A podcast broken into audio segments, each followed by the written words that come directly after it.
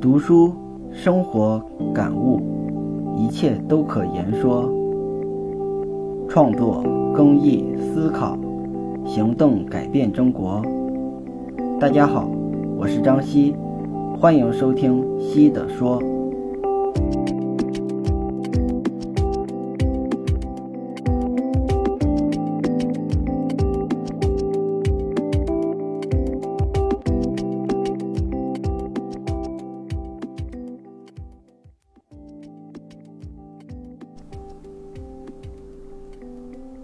今天是三月十二日，大家都知道的日子——植树节。那么今天我们就来聊一聊关于植树节的话题。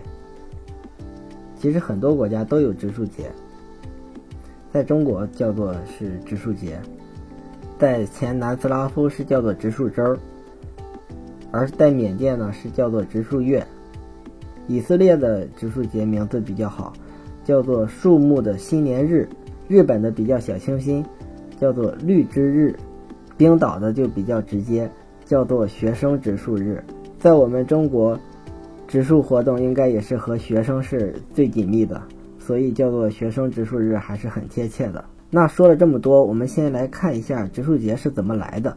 第一个植树节是一九一六年四月六日的清明节，也就是民国五年。为什么选在清明节呢？是因为中国民间就有植树插柳的习俗，所以就把清明节定成了植树节，这样一起来办。但是后来到了民国十八年，也就是一九二九年，鉴于孙中山生前提倡国家造林运动，以此来改善民生，所以呢就把三月十二号，也就是孙中山逝世的当天，定为了植树节。也是从那时候开始，三月十二号作为植树节。就一直延续至今了。当时的国民政府宣称，如果是清明节植树，对于中国南方来说呢，就有点太晚了。所以呢，定为三月十二号，还能起到一个对孙中山先生的纪念日的作用。但是实际上，中国土地广袤，各地的地理和气候差异是很大的。最重要的是，中国急需植树造林的国土不是在南方，而是在北方。三月十二号对于北方。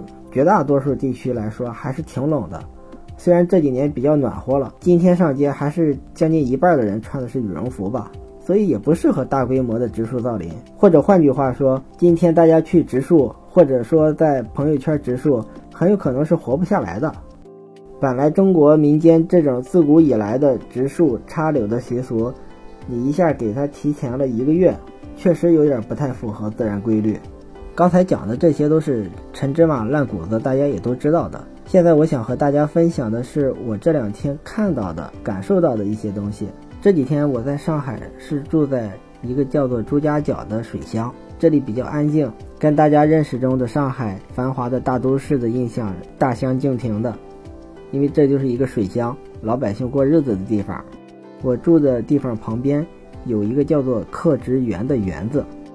刻植园是从民国元年开始建设，十五年才建成。当时是花了三十万元，占地九十六亩。园主叫做马文清。当时为了建这个园子，他是游遍了江南的园林，每见到一处好看的景色，绝不放过，然后让手下的人刻意的去仿建。比如说上海的豫园风格的荷花池、九曲桥，苏州狮子林中的倒挂狮子湾等等。把江南园林精华集于一园之中，规模恢宏，风格各异，在上海地区是实属罕见的。这个园子给我留下很深印象的有两处，一个是它的名字，一个是它的戏楼。我们先来说名字，刻植园，刻是上课的课，植是植物的植，园是花园的园。园名为什么叫做刻植园呢？它的理念是。刻读之余，不忘耕之。刻读就是上课读书之余，不要忘了耕耘和种植。这个园主也是号召耕九于三，也就是说一年里边有九个月用来读书，三个月用来种植。应当说这种理念还是很超前的，避免了古代那种只培养书呆子。四体不勤，五谷不分。古代的文化人经常给人落下这样的印象：把九个月读书，三个月劳动，还是能够起到一些锻炼的作用。一文一武，对身体、对脑力都是有好处的。第二点，比较奇怪的是它的戏楼。一般我们看到的戏台和观众席都是紧挨着的，观众席就在戏台的旁边。但是他们家的戏楼和观戏台之间有一处非常大的草坪。当时我就挺好奇的，因为这又不是那种美式的野餐，干嘛要留这么大一块空地？后来我才知道原因，是因为这个马先生晚年看戏基本上已经看不动了，所以呢，他就把这个戏台给开放了，让街坊四邻扶老携幼的来看。而他呢是坐在这个观戏台的再往后，再往后有一个亭子，他是坐在这个亭子上来看的。